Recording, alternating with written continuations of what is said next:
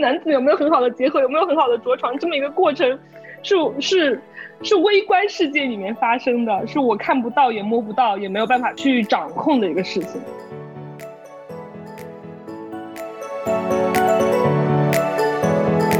我感觉每个月都有点在开盲盒的感觉。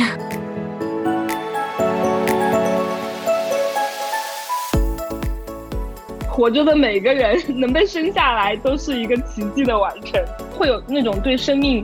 突然有一种敬仰的感觉。啊，你小时候我老子抽着烟，你不是照样该考上大学也考上了吗？就是经常会说这些，我就跟他说，我说那你当时也是尽了你最大的努力来给我最好的生活。如果你老公就是一个不想当爸爸的人，或者对当爸爸这个责任。也不想承担的人，你想改变他是非常难的，所以我觉得这个一定要谨慎。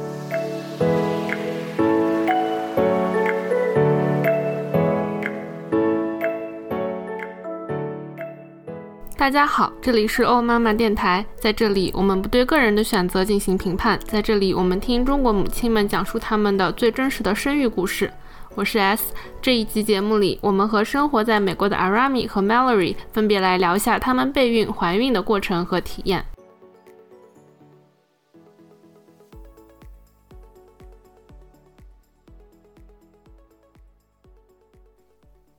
大家好，今天我们邀请到了生活在芝加哥的 Arami，嗯，今天会来跟我们分享他为备孕、为怀孕所做的一些努力和思考。嗯，请阿拉米跟我们做下自我介绍。好，谢谢。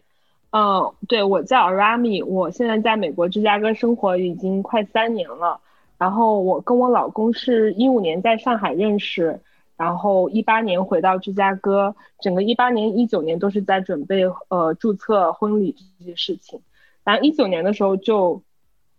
有考虑过，就是要呃准备开始备孕这么一个阶段。然后也是因为今年疫情受过各方面的影响，所以决定正式开始备孕，开始嗯尝试怀孕。我们邀请到第二位朋友是 Mallory。Hello，啊，我叫 Mallory，在美国已经生活了六年，嗯，今年三十岁，孩子出生的时候就三十岁半这样的。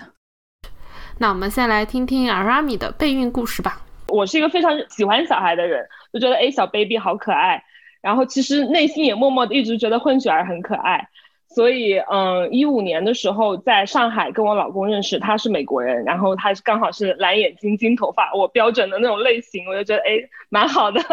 然后 anyway 最后我们就在上海相爱，决定结婚的时候他就想回到美国来。然后回到芝加哥的时候，一开始就呃领了证之后，没有想到马上怀孕，因为我觉得哎还是两个人嘛，就先享受一下二人世界这样子。然后刚好因为有中国跟跟美国这个婚礼要办，所以整个一九年就是在办婚礼的过程中。到了二零二零年的时候，本来是想今年去度蜜月，哎我还是想哎要不要要个蜜月宝宝，觉得很有纪念意义那种感觉。结果当然今年 COVID 这个事情，呃蜜月也一直就没有提上日程。后面今年一年，我就突然发现，哎，好像因为疫情的原因，我身边的几个朋友都在生小孩。然后后面我就一直在豆瓣上面有关注很多话题，什么分娩这关怎么过呀？什么生育对女性来说意味着什么呀？就看了很多很多这样子，嗯，关于怀孕生产，包括备孕的一些一些相相相当于是收集这些信息嘛。然后也看到有一位呃有林推荐本书叫《Expecting Better》，他是从一个经济学的角度上去分享。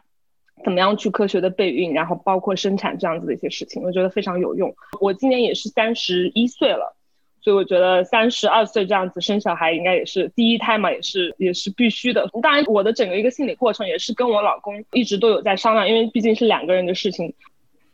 然后我老公之前他，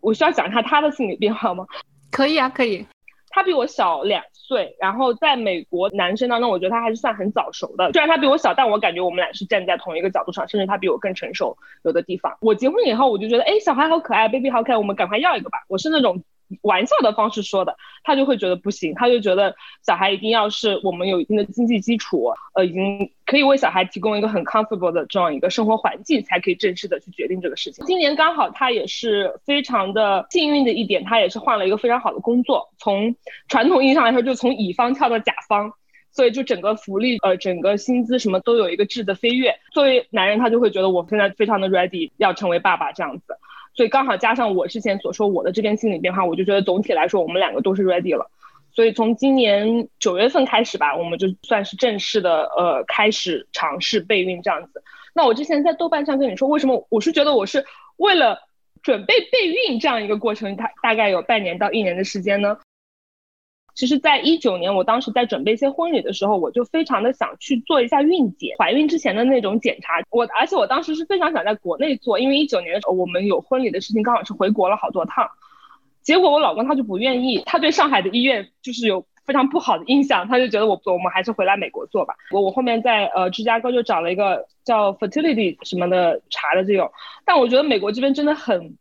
可能也是，我不知道是不是我的 research 做的不够好。这边的检查跟我在国内看到的就完全是可以说是非常简陋的。男方就验一下精子，女方就是查一下血，然后就做一个很简单的类似于 scan 这种吧，就没了。我看到的国内的话会有更多详细的这种，当然最后结果出来是非常好的，我们两个都是 eligible，都是可以可以生育的，所以也算是放心。今年九月份之前的这一段时间是为了。准备备孕的一个准备，然后从九月份开始，现在就是正式备孕。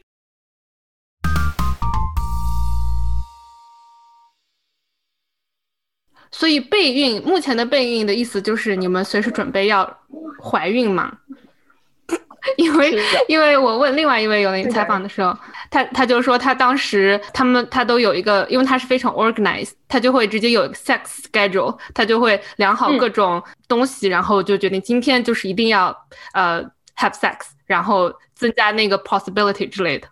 是的，其实我的内心也是非常忐忑的，就觉得因为我从来没有怀过孕，然后我觉得这都是人生第一次，对不对？我跟我我自己母亲关系也非常好。我就问过他很多这方面，哎，你当时生我怀我的时候是什么一个是什么一个样子？就会沟通这些，我就觉得啊，那就说备孕这一个大话题的话，其实是有两个过程的。就像我刚才说，一个是什么时候开始，就是就感觉是以以撤销避孕方式作为一个节点，就你因为你撤销避孕方式的话，你就可以基本上就是随时可能就会有怀孕的这种可能性嘛，对吧？那我觉得你从一个结完婚之后就找到伴侣之后。从这里开始到你撤销避孕方式这么一段时间，这一个心理过程就是我所谓的为了准备备孕而在准备的一个过程。然后当你呃正式决定啊，我们我们我们 ready，我们我们准备好了，那撤销避孕方式。我本人的话，我是从九月份开始就是正式没有任何再采取任何避孕的方式，开始正式的这样一个嗯备孕的历程啊。然后还有一点，我觉得呃通过看豆瓣或者是我看书，包括我自己之前的一些知识，就是觉得。嗯，一定要在有中文怎么说？孕妇维生素吗？就是 prenatal，我是一直都有在吃的，就基本上这个是我从去年就有在吃，结了婚之后就有在吃，因为万一如果怀孕的话，我觉得这个非常有必要。而且我我也是蛮成分党，我会做很多研究。然后我我之前呃买的这一款呢，在美国买的，我就发现发现诶，它里面竟然没有钙。他觉得美国成年女性的这个每天的钙摄入量是已经足够的，作为孕妇来讲也是足。但我觉得作为中国人，因为我也没有说特别喜欢喝牛奶，特地的会去吃奶酪这种补钙的。我觉得，哎，那我作为亚洲人，我需要补钙，所以我在吃这个 prenatal 的基础上，又特地买了一个钙的补充。那你会去测你的那个卵子排放之类的吗？对，应该叫测排卵排卵日吧，我也不知道。就我其实也做过研究，但是我们现在还没有准，还没有到那个阶段。因为我呃，因为我们已经做过 fertility check，所以就是我们是可以怀孕的。那我觉得从九月份开始到现在三个月，我想再自然的尝试再尝试三个月，一共六个月。如果说六个月之后还是没有怀孕的话，那我就会采取更科学的方式去呃去测这个排卵，因为你可以通过测体温或者是有排卵试纸都是可以测的。然后我是每个月都会有记录自己的姨妈。然后我用这个 A P P 的话，它会根据你你每个月的这个姨妈的日期不同，它会给你算成你这个月的排卵日大概是在什么时候。我也是看了那本 Accepting Better 才了解到，就是你要在排卵日当天 have sex 已经是晚了的，一定要在排卵日前一个礼拜，基本上每隔一天就要就要进行。就是其实今年开始正式的关注这些之后，我我那天还在跟我老公说，我觉得我们每个人都是一个奇迹。因为其实怀孕很难，嗯，真的就是感觉，呃，我觉得可能很少会有这方面的人去说这个问题，就是哎，大家一一般都是哎，意外怀孕怎么办？其实真正的怀孕是一个非常小的一个窗口，然后精子和卵子一定要是在那个窗口结合，结合之后要怎么样？通过输卵管再跳回到子宫，然后着床，每一步都是非常非常的关键，就像去太去月球拿土一样，如果出了任何差错的话。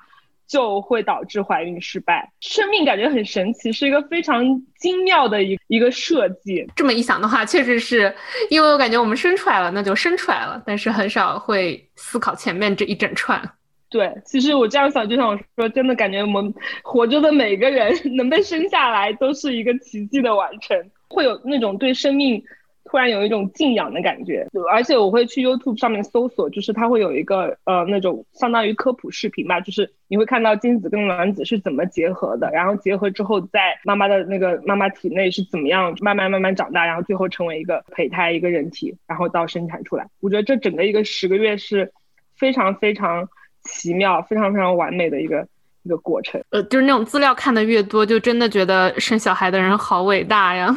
对，会有一点，呃，我上次看到一位母婴公众号，他就是说他会受到一个呃批评，说他是在贩卖焦虑，就觉得看他分享的越多，呃，作为看听众或者看众来说，就觉得非异常的焦虑。然后他就觉得他那个公众号就觉得很委屈，他就觉得我只是在单纯的分享我的一些经历，这些东西并不是说我不分享它就不存在的。我只是把我的经历 share 出来，那你作为一个听众看中，你连你连看来的勇气都没有，觉得我是在贩卖焦虑的话，那我也是无话可说了。但是我觉得还是还是非常的期待的。从九月份开始到现在三个月，就是在撤销避孕手段之后，就觉得每个月姨妈来了我都很失望，觉得啊这个月又没有成功。你一旦停下了你的避孕之后。进入任何可以时间都会怀孕的话，你就会，我个人的话，我就会有点着急，我就会觉得为什么还没有成功？还有一个事情，我就觉得好像我从小到大都是这个事情，如果我很努力，我一般就可以成功，就学习也好或者挣钱也好，就是你在工作中，你如果很努力的话，你就觉得，哎，你的努力跟你成功的概率应该是成正比的。但是我觉得生小孩这一点，我现在有一点忐忑，就觉得我觉我个人觉得我已经很努力，就做好了所有各方面的准备。包括信息收集，包括生理，包括整个家庭，就觉得我们应该是很很准备好。但是这个还是有个很大的不确定，只是我跟我老公准备好了，可能只占到整个过程的百分之十吧。就你可能最后那个奇迹要不要发生，太大不确定性了。精子跟男子有没有很好的结合，有没有很好的着床，这么一个过程是是。是微观世界里面发生的，是我看不到也摸不到也没有办法去掌控的一个事情。所以讲到这个，我我个人也会有一点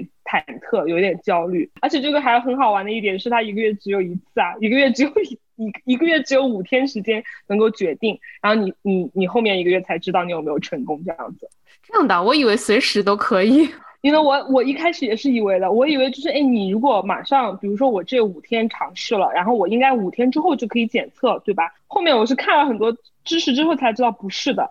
就是你要到你下一个姨妈来来之后，你比如说你下一个姨妈大概是这段时间来，然后你没有来，你再检测才可以。就哪怕他广告说的是可以检测很早很早孕，他也不会说那么快，他的 H 他要等你的那个 HCG 值。出来了嘛？然后你早期怀孕的话，其实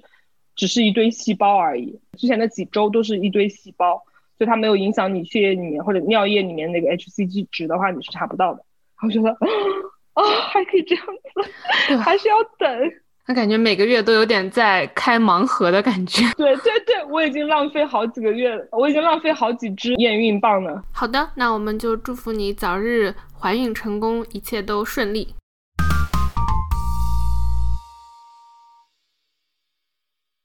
接下来，我们和即将成为妈妈的 Mallory 来聊一下她的怀孕体验和她为孩子的到来所做的各种非常成人的计划。之前是听故事 FM 有一集，也是那个人她好像身体可能有某一种问题，就那个女生就说她在准备怀孕之前，她对人生是有一定的规划，但是她发现她不能怀孕之后，她的整个人生就围绕着要怀孕的这个事情，就是等于直接被打乱了好几年这样子，就觉得啊。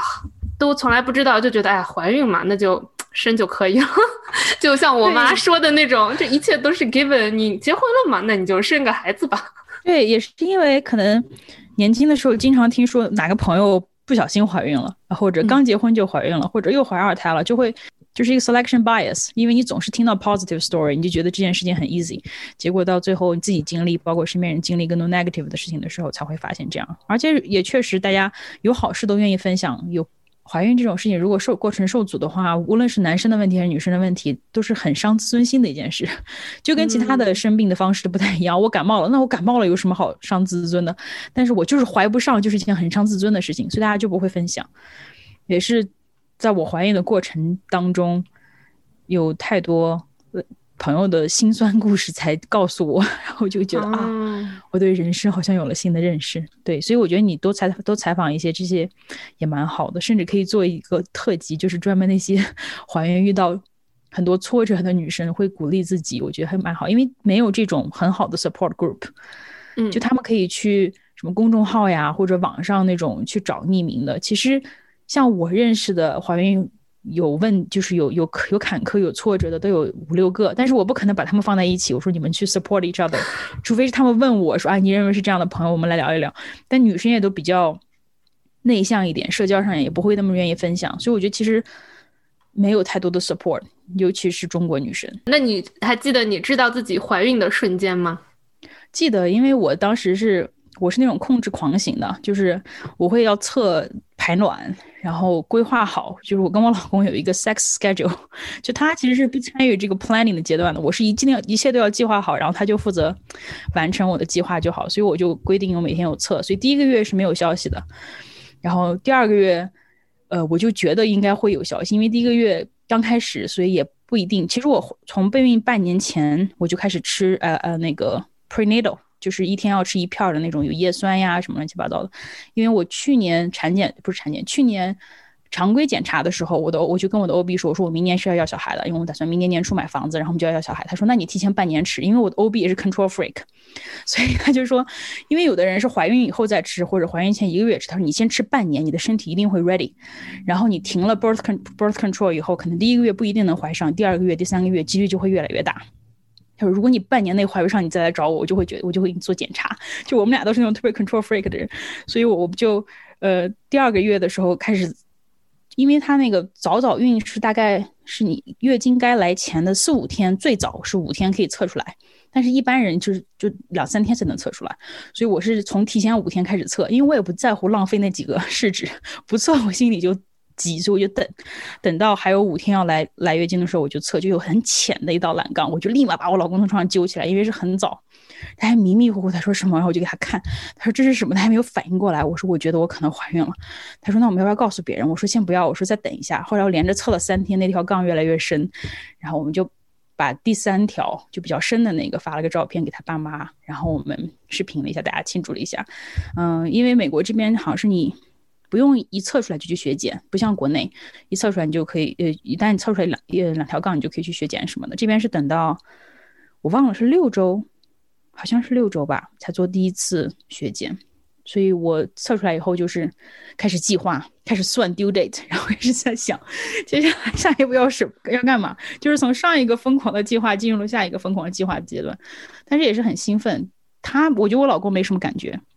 因为男人很，我觉得他要到近期吧才开始意识到自己要当爸爸了，但是我是从一开始就就开始算，因为身体也很快的开始不舒服，然后也毕竟也要很快的考虑到接下来工作呀什么的要怎么办，所以就是进入了疯狂的孕妈计划中。嗯，比较幸运，就是怀孕从决定要开始尝试备孕到怀上，一共不到三个月，可能两个多月的时间，呃，很快就怀上了，这点很幸运，但是。后怀上以后就各种惊惊喜惊讶，因为我我看我我备孕的时候都在考虑的是身体好不好呀，吃饮食好不好啊这些，因为我也知道怀孕以后会有反应，但我没有过多的去想，那反应就反应，吐就吐，大家都过来了。结果怀上以后真的体验那个身体变化的时候，我才听，我的天，怎么会有人想生二胎？就刚开始的那两三个月，就我其实非常幸运，我一次都没有真的吐出来过，我只是反胃，就是反胃到。你就要闭着嘴不能讲话，或者说你不想往下吃东西。但是我没有说要一直要抱着马桶往外吐，我就是犯恶心，压力特别大，是因为你刚怀孕初期，你不可能有任何特殊照顾，你不可能跟单位说我刚怀孕，所以我需要呃 reduce workload 什么的，就你还是要照常的工作。但是我就是集中不了注意力，就是困，就是想睡觉。我每天要睡，我当时有 Fitbit 看那个记录，我要睡十一到十二个小时。才行，就每天就除了晚上睡的那八个小时以外，我一样睡个超长的午觉，我身体才才能觉得舒服一些。而且每次睡觉都好像好像刚搬完一天砖一样那种疲惫，但其实我什么都没有干，就只是在家，而且都是 work from home。所以刚开始那一个多月非常的 frustrated，因为像我们这种，我们都不是。就我的，我和我的很多同龄人都是决定三十岁左右才要孩子，都是计划了很久，对事业有一定的规划，对自己想成为什么样的人，都有一个比较完整的设想，以后才去规划孩子这件事情。不是说大学一毕业就先先生了孩子，跟孩子一起成长啊什么，就完全不同的人生规划。所以当身体完全不受自己控制那一刻，就觉得哇，这个人生可能跟我想的还是不一样。就我以为我已经设计好了，怎么会变成这样？因为当时荷尔蒙的。剧烈变化导致我情绪变化也很大，身体也好像变得我不认识我自己的身体，就是我控制不了我自己的工作效率，所以就挺压抑的。刚开始的一个多月，就觉得整个身体就是失控了。我说这要是坚持九个月，我肯定会抑郁的。结果还好，就过到第三个月，呃，两个半月以后，我就身体变得突然很舒服，就很正常，甚至还变得很有干劲儿，就是 工作效率直线上升。我说哦，原来是这样，就真的是开头特别痛苦，熬过去就好了。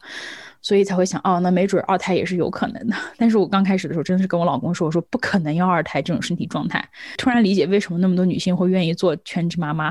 因为你的这个同时工作和育儿真是太难平衡。就有条件做全职妈妈，我觉得我也突然能够理解为什么那么多人会那么选。嗯，就是这是怀孕最开始的折磨。好的，那你刚刚最开始的时候说你怀孕之后有了很多的惊喜和嗯惊讶吗？你可以嗯，那你觉得整个过程中有什么事情是你觉得哎以前怎么从来没有人告诉过我？我觉得还蛮多的，一个是就身体变化会有那么剧烈，因为以前也知道会有孕反，但是没有会想到会怀孕的反应会严重到让我怀疑人生。但可能真的是别人跟你讲很严重，你听。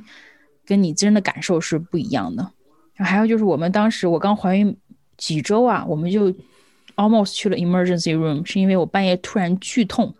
就肚子腹痛，痛到我我从来没有那么痛过，因为我也没有经历过什么 accident，也没有做过大手术。当时就是痛到手脚发麻，然后我整个人趴在卫生间的地上发抖，就起不来。我当时想，这应该是流产了吧，但是一点血都没有。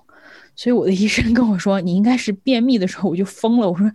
便秘是这种感觉，我也我我三十岁的人了，我也不是没有便秘过。他说，嗯，怀孕的时候如果便秘的话，就是这种感觉。国内有些医生就会讲说，你其实生孩子的过程有点像那种解千年大便的感觉，就是很多器官相离的比较近，因为怀孕的时候为了保你的身体，为了保证孩子能够有足够多的营养。他会故意放缓你的这个食物分解的过程呀什么的，所以就很容易便秘。虽然我看书的时候也说怀孕容易便秘，但是我想怀孕才刚那时候才刚三周吧，四周也不会这么早就有这么严重的反应吧。后来我的 OB 就跟我说，你就吃那个 fiber supplement，每天吃两个就好了。但是我当时是痛到痛到怀疑人生，嗯，当时打了 nine one one，然后带着 nine one one 来了以后，那个。我的痛渐渐已经变好了，加上他们说没有出血，心跳什么的也都恢复了正常。他说你没有必要去 emergency room，就第二天去见你的 OB 吧。然后我就第二天就去了 OB 那里，OB 说孩子好好的，就是你便秘了。当时就觉得，我的天呐，这个孩子太会折磨人了。那个是最惊吓的一个阶段。还有就是。可能是后来看 birth class 时候看那个出生的过程，什么侧切呀、撕裂呀，包括你孩子在肚子里的时候，因为你本身肚子里那些器官都是各有位置的，你孩子出现以后就不停把你的器官往上顶。我从五五个半月还是六月初六个月初的时候，孩子有一个 growth spurt，就是突然一下长得很快，就一下顶到我胃顶的有点快，我就开始反酸水儿，经常就是心里觉得很烧的感觉，睡觉也睡得不舒服，然后就去开药，这些反应都是。书上你看了，但是一旦你身体经历了，我想想，哇，怎么会反应这么剧烈？然后看那些图片，我还没有经历生育这个过程，就是生育过程的那个就更可怕感觉。不过我觉得我们这代人还算比较好，因为 YouTube 在，你网上有那么多网红会发自己的 birth vlog，就虽然你看不到具体的那些，但你可以。听到他们的嘶吼，然后看到孩子刚出生的时候那个几乎是蓝色的，然后慢慢 pink up 的那种过程，就会觉得哇，这个真的是好痛苦。但是其实我不是很同意网上很多很多女孩都在发这个说骗生，就是老人不故意不告诉你生孩子有多辛苦，就是骗你生，结果你生了以后自己才后悔。我觉得你这个用上一代人可以，你们这我们这代人信息这么发达，有什么东西是你想知道，但是你就是知道不了。如果你只问你妈，你妈没跟你讲，你就怪你妈，那。我觉得是你的错，就是我们这代人来讲，那你肯定要自己搜啊。那可能你妈也忘了，你不能把这个全怪到爸爸妈妈和婆婆的身上，你就是要自己去查那些信息。而且很多东西就是你不查不知道，一查吓一跳嘛，就也是很正常的。而且 OB 也没有没有那个时间去告诉你所有的细节，所以我的第一个 OB 其实中间换了一次。第一个是怀孕前见的那个，他就从我知道我要备孕就给了我三本书，他说你就开始看，你就早早的开始看，这样，因为他是我跟你讲他是那种就 control freak 很像我，他说这样你就有一个预期，就不会太太过于惊喜惊讶，就吓到自己。然后等到我真正怀孕以后换了一个以后，这个 OB 也是尽量给你讲简明扼要，他不会跟你说教式的一。全部都告诉你，有问题的话就跟你说更多，没有问题的话，我每次产检非常快，进去以后看一下孩子，一切都健康，测一下我的血压，没什么事他就让你走了。所以我觉得真的年轻的妈妈，尤其是我们这代人，责任在你自己，信息都在那儿，你得自己去查。我不觉得一个孕妈教育受教育的责任还在爸妈身上，尤其是像我们这种怀孕比较晚，都是要靠自己查。因为你提到你的预产期是一月二十号，所以现在其实还有一个月不到一点的时间。现在孕后期的话，你的感觉是怎样的？其实孕后期最大的变化就是太沉了，因为重它那个重心不是均匀分布，都在肚子那里，所以会做一些动作的时候，比如说起从凳子上起来，从沙发上起来，或者睡觉翻身，或者从床上起来的时候，你要慢一点，因为那个腰已经不能够随随随便便的就直接打挺就那么起来，然后蹲下也会比较麻烦。嗯，就最大明显、最大明最明显的变化就是，我想把我家猫抱起来，需要先吸一口气，因为我家猫也蛮重的。以前想抱就抱了，现在就先吸一口气啊，蹲下去，然后尽量用腿使力，不要用腰使劲。就这些要适应一下。我有些朋友是到了孕后期又开始吐，就是又开始有孕初期的孕反那种反应，我是没有的，我睡眠也睡得比较好。虽然说预产期还有一个月，但是我的。嗯，OB 跟我说，一个是亚洲人，还有头胎什么各种各样的因素，我可能不会到四十周才生。他说，大部分第一胎的很可能三十九周什么的就生了。他还给我了讲了很多三十九周可以引产，嗯，引产会好像是最新有一些 research 显示，就是三十九周引产会更容易顺产，可以避免 C section。所以我们也还在考虑，说不一定会等到一月二十号生。所以现在也是最一方面是先把工作尽量的能收尾的。先收一收，把重要的东西都完成好，而且准备一些 emergency plan，比如说明天要是 water break 要去 hospital 了，怎么跟我的 coworker 交接啊这些的，然后把家里的 nursery 什么都早早的收拾好，因为最后一个月就是医生会告诉你，你已经到了那个，就是如果现在开始工作的话，医生也不会 try to stop，就是那就是该生了，生就生，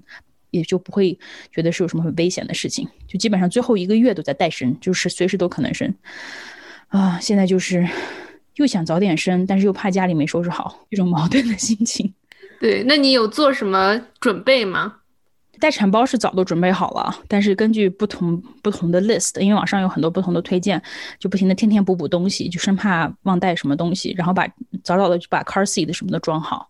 嗯，然后我我们俩在医院要穿的衣服、要用的东西，还给宝宝用的东西都已经装在车上了，这样一旦 water break 就直接上车就可以走。所以跟他爸妈也是随时有汇报我们的进度，嗯，每次产检也都是医生也都会讲你大概现在状况怎么样呀什么的。所以最最后这一个月应该是跟他爸妈更频繁的沟通，他们随时准备过来，好像就这样吧，也没有什么。特别的计划，还有就查了一下那个 Five Twenty Nine，就是 College Savings Plan，因为美国这边你可以增值免税的这样一个 College Savings Plan。那天我还在豆瓣上发了一下，结果有人跑来跟我说：“那你有了这个 Plan，你就不能用 Financial Aid 了。”我心想：“那我存钱不就是为了让孩子有钱上学？我为什么还要 Financial Aid？” 就是发现其实还是有很多人很愿意给你 Financial Advice 的，在网上。对，就是一个是做家里的准备，把家里搞好；，另外一个跟家里人的商量要准备好；，再一个就是金钱上要不停的算钱，就是要确保哪怕出现 complication，哪怕医疗费最后比想象的要高，我们也可以立刻就是可以付得起这样。当然，这个计划是整个怀孕期间都在存钱呀，还在做这些 financial plans。对，就非常 standard 的一个备孕计划，嗯，待产计划，感觉好成人啊，就是非常的 adult，整个过程。我最近也是也是豆瓣一个豆友推荐的一本书，就是 Emily Oster，应该没有发错他的名字的音，就是一个经济学家，他自己生孩子期间就开始查那些数据，然后就出了好几本书。他说的也挺对的，我们这些人都是一类人，就是三十岁以后才开始生孩子，或者三十岁前后，就是已经知道自己的事业想要在干什么，也对自己的认识比较清楚以后，我们做这个决定也比爸爸妈妈做这个决定的年龄要晚一些，所以我们就想尽量的，嗯。Plan ahead，尽量搞得很完整，就是不要有那种意外发生，尽量要控制所有事情。但他就书里也会讲，他说你一旦生了以后，就发现孩子其实是一个非常 out of control 的事情。因为我现在根据我看的书，就是怎么训练孩子睡觉，我已经制定好了计划。我已经把那个我公婆来了以后伺候月子，我们每天每天早上谁干嘛，谁去，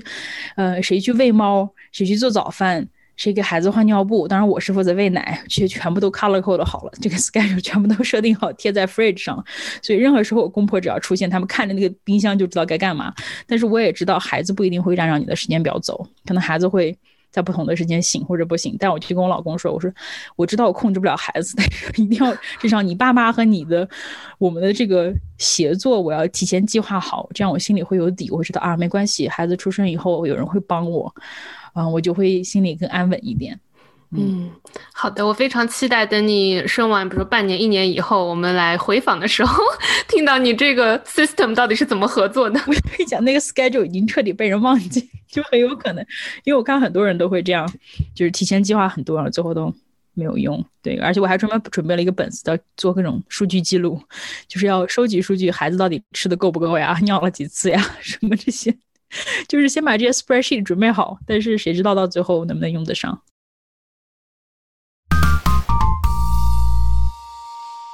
那说到这里的话，来杠一下，比如说我们爸妈这一代人，他们就会说：“哎呀，你生出来的时候什么都没有，你还不是好好的长大了？”那你会怎么样来 justify 你的一整个系统？我爸妈其实以前也会这样说，因为我因为我经常用我怀孕这件事情劝我爸戒烟。因为我就跟他讲说，吸烟对孩子非常不好，而且美国这边这是一个大的禁忌，绝对不能让抽烟的人抱孩子。如果抽烟的人要抱孩子的话，要先洗手且换衣服，因为你的衣服上有那个 smoke，就是对孩子非常不好。我就跟他讲，我说美国人非常在意这个，如果你不戒烟的话，我带孩子回去。我我我都心惊胆战。我爸一开始的时候，就我还没怀孕的时候，就会经常说啊，你小时候我老子抽着烟，你不是照样该考上大学 也考上了吗？就是经常会说这些。我就跟他说，我说那你当时也是尽了你最大的努力来给我最好的生活。那我现在如果你说我知道我能努力做得更好，但是我却不做，你说那我心里是怎么想我自己的？我说你虽然可能做的绝对上的来比不好，但相对上的努力来讲，你尽全力，我也尽全力，除非你跟我说。OK，你不用尽全力当一个最好的爸妈。你要跟我说这样，那可以。你想怎样怎样。但我爸其实也是知道，就是每一代人有每一代人的努力。毕竟他他小的时候受到的照顾，那就比我小时候要少得多。所以我也很吃惊的发现，我妈跟我说，自从我怀孕以后，我爸抽烟的数量在逐渐减少。就他没有一口气戒烟，但他抽的越来越少，而且还非常有下意识的去减肥、去锻炼，就对自己的身体更加注意。就他其实也是想要配合，但是。还是有些嘴硬，就是不会立刻说啊，你让我戒烟，那我就戒，为了孙子什么的。但他也慢慢的在要求自己，也是在育儿方面。其实我从小跟我跟我爸妈就是很多事情做事情方向理念都不一样，所以成年以后，就当我比较会表达我自己的想法以后，吵架也非常多。但是这几年，我爸渐渐就意识到要把我当做一个成年人来对待。要尊重我的想法，是因为我刚结婚的时候有一次我们吵架吵得非常凶，我可能我也是无意识的说了一句，我说为什么你们一定要这样做父母？我公公婆婆就从来不会这样。然后我妈说，后来我爸。就是挂了电话，吵完以后，我爸非常伤心。他说他养了我这么多年，结果我却觉得别人的爸妈更好。因为以前哪怕同学的爸妈，你其实也会比，但是你不会跟你爸妈说，啊，我觉得谁谁谁的爸妈比较好。但是公婆就是另外一层的意义。我当时说出来以后，我自己也没想多。但是后来我妈说，我爸就在家自己反省，他说我可能确实要更尊重他的想法，不然你将来女儿跟你不亲也是你自己的自己自己造成的恶果。所以也是经过那次事情以后，我爸就越来越尊重我的想法，包括我跟他们说什么育儿的事情。他们也还蛮愿意听的，也不会因为我生之前，我表姐、堂姐应该是我大伯家的孩子，就爸爸的哥哥的女儿生了双胞胎，他就比较嗯推行那种年轻人的育儿传统，比如说老人来了家里不要抱孩子，因为抱孩子你老抱老抱老抱，孩子就养成习惯，而且也不是婴儿了，就是已经是七八个六七个月七八个月满地爬着玩了，如果你老抱的话，孩子就老想被抱着，他就自己的发育也会受影响。我爸一开始还。就是很想抱，因为好久没见，觉得小孩好可爱。但是我爸也会下意识想要，不行，要尊重，要尊重我姐，嗯，不能这样，要听年轻人的话。我妈说，就能够明显的看到我爸的这个观念在变化。以前他会觉得我们家的事情当然是老子做主，但现在就会觉得啊，你才是爸妈，我们是老一辈，就更加 respect boundary，也更加尊重我们的意见。当然，这现在都是口头的协议。我也非常担心孩子出生以后，我把他带回去。结果我爸妈的 行为方式跟我想象的还是差别太大，因为我有很多同学已经经历了这个过程，就跟我讲说，哇，为了育儿的事情跟妈妈吵架，真的是吵到非常伤心，就是难以避免。肯定我自己心里面也做好心理准备，哪怕现在说的是挺好的，他说会尊重，他自己会改变行为习惯，但是真的到把孩子带回去，肯定是另一番景象。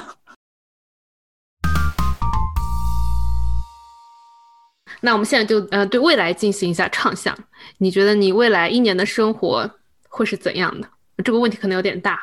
啊。我我可能最担心的就是睡眠，因为我是一个很积极乐观的人，我经常早上起来就是开心的，就觉得啊我今天有好多事情要做，包括想到今天早上吃早饭吃什么，我都会很开心。就是我是一个很积极乐观的人，但如果睡眠不好的话，我知道我的整个人的情绪都会变得不好。但是你没办法，生孩子第一年肯定睡眠是没法保证的。我最大的担心就是在睡眠无法保证的时候，我变得不像我自己了，就是不再是一个很积极乐观、很高效、很努力的这样一个人。因为书里面也一直写，就是我们这个年龄经历的事情一直都是努力了，效果就会更好，努力了就会有一定的回报。但是跟孩子，你就不是说你跟努力他睡得就更好，他可能就是不睡。所以就是希望在这个不可控的过程中，我不要太过于丧失自己，就是还是能保证。至少行为方式啊，或者性格上啊，对人、对人、对事情还是更像我自己。因为很多产很多书都在写孕妇产后性格大变，因为睡眠太少了，没办法变得特别阴郁啊，或者特别没有耐心啊什么。就希望，希望肯定会这个过程肯定会有很多的挑战，就是还是希望自己能够能够承受这个挑战。毕竟也等了这么久，我也不是二十五六岁的我自己，我觉得我现在承受能力也变强一点，更有耐心。而且我们也认得非常幸运，我们俩都在这儿，就是他也在家工作，我也在家工作，我们俩都不需要因为工作的事情频繁的离开，所以就是希望能够做的做到自己能做到的最好。最期待的还是希望，就是不知道自己会爱孩子爱到什么程度，因为好多人都说，你孩子出生以后，你就会发现跟你以前所体会过的那种感情都是不一样的，因为是你跟父母跟。恋人，包括你家宠物的感情，跟你跟孩子的感情都是不一样的。就是这是人生一个未知，很大的一个未知。但是是其实我们是人生挺晚才开始体验这个，所以我也蛮蛮有期待的。我想知道我跟我儿子会有什么样的一种情感链接。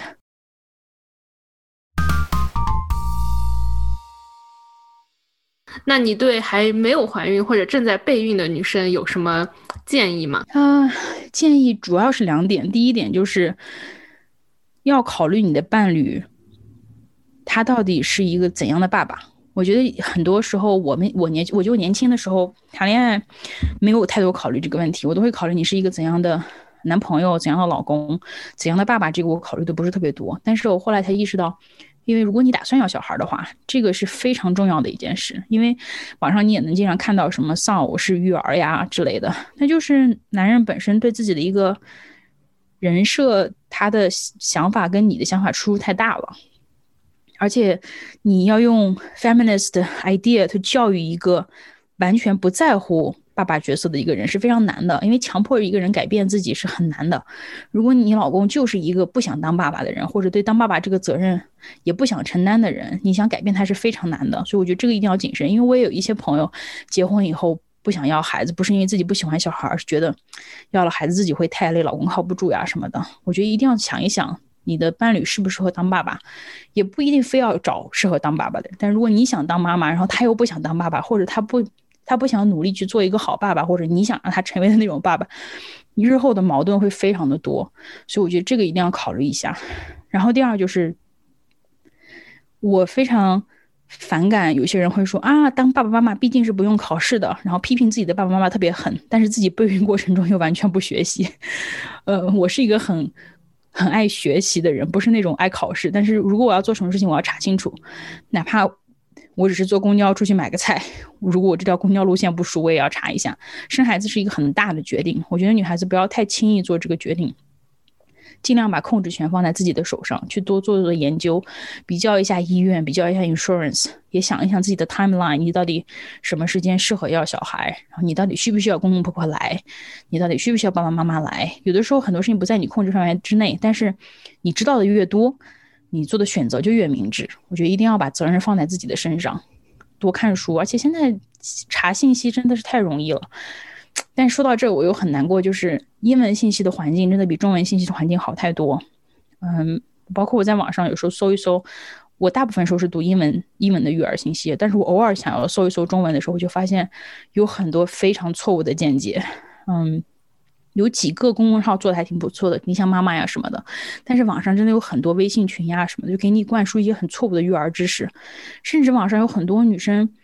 特别喜欢 C section，完全不喜欢。顺产就会觉得顺产太辛苦了，太棒了，我可以我可以 C section，但是 C section 之后的呃恢复要更久，因为你毕竟是一个 major abdominal surgery，所以对身体的伤害也更大，对孩子也没有那么好。就美国这边大家都极力避免，当然你如果真的要 C section 也没有办法，那就是天意，你就尽尽尽量还是为了孩子好。但是我不明白为什么国内有这种思潮，就一大帮人就觉得 C section 好幸福，偷了懒了。比如各种各样错误的信息在中文环境里，我觉得如果是国内的妈妈要备孕的话，就要更加小心去筛选这个更有效的信息，就很容易被误导。还有包括给孩子的训练、睡眠训练呀什么的，我之前也看到很多很恐怖的微博新闻。所以就是多查，嗯，多观察你的配偶，多跟配偶沟通，然后自己多学习、多准备，尽量尽量把控制权放在自己的手里。我觉得备孕过程本身还是相对简单，又不太需要别人的参与。我觉得可能是下一个阶段，在我最无助的时候，因为一旦孩子生出来以后，我自己又特别虚弱，孩子又成天哭的时候，可能是应该会是我人生中最无助的时候吧。我就很期，很有点期待，有点恐惧那个阶段，人生第一大挑战即将面临。对我其实以前会觉得异地恋也没什么，爸妈，因为我们。爸妈那代人很多都是妈妈生孩子的时候，爸爸不在跟前，或者孩子还小的时候，爸爸不在跟前，妈妈自己就把这个事儿做了。但是我自己经历了这个这个过程以后，我是一个非常要强、非常独立的人，没有老公我也可以过得很好。但是怀孕的过程中，我就会觉得，如果没有老公的话，我心里会各种不舒服。因为我觉得他要参与，这才是我们两个的孩子。然后我也会下意识的会想要依赖他，因为确实是怀孕了以后很多事情就是你自己就是做不了，你提重物就是提不了，你提了那你可能就会伤害到孩子。包括像我们出去买菜，如果真的是出去要干个什么事情的话，那我肯定是愿意让他去，因为现在疫情的问题，他有的时候去嗯邮局帮我们寄个东西啊，或者取个东西什么的，回来都是。洗衣服、洗澡，把那个 germs 全部洗掉那样子。但是我就是我去不了啊，那就是得靠他。嗯，每天出去倒垃圾也都是他，因为尽量避免我跟任何人的接触。嗯，猫砂盆什么都得他去处理，就是让我更加重新审视了伴侣的这个含义。因为我觉得以前上一代人因为各种社会因素、工作因素，妈妈承担了太多他们本来应该有人分担的工作，但是我们都 take it for granted。到了这代人以后才有所反思，我觉得。夫妻关系、情侣关系也都应该被重新定义，因为生育过程真的是跟谈恋爱完全都是不一样的。我觉得，如果爸爸妈妈，如果爸爸没有参与，或者你的另外一个伴侣没有太过参与的话，你就不会觉得这个孩子是两个人的。因为我有时候会特别 protective，因为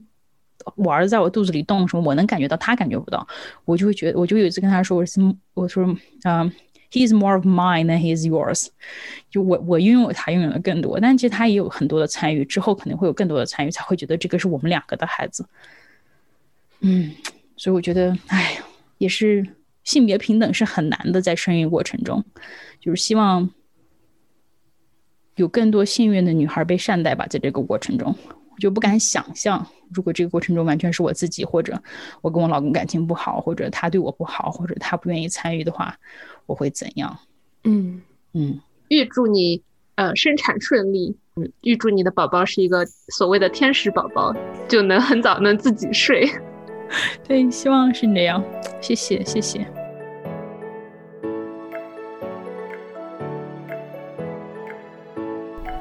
以上就是我们今天的节目。如果你喜欢我们的节目，请分享给你的父母、朋友，或者在社交平台上分享。如果你和你的家人愿意来讲述你们的生育故事，欢迎通过邮箱联系我。希望我们能有下一期节目。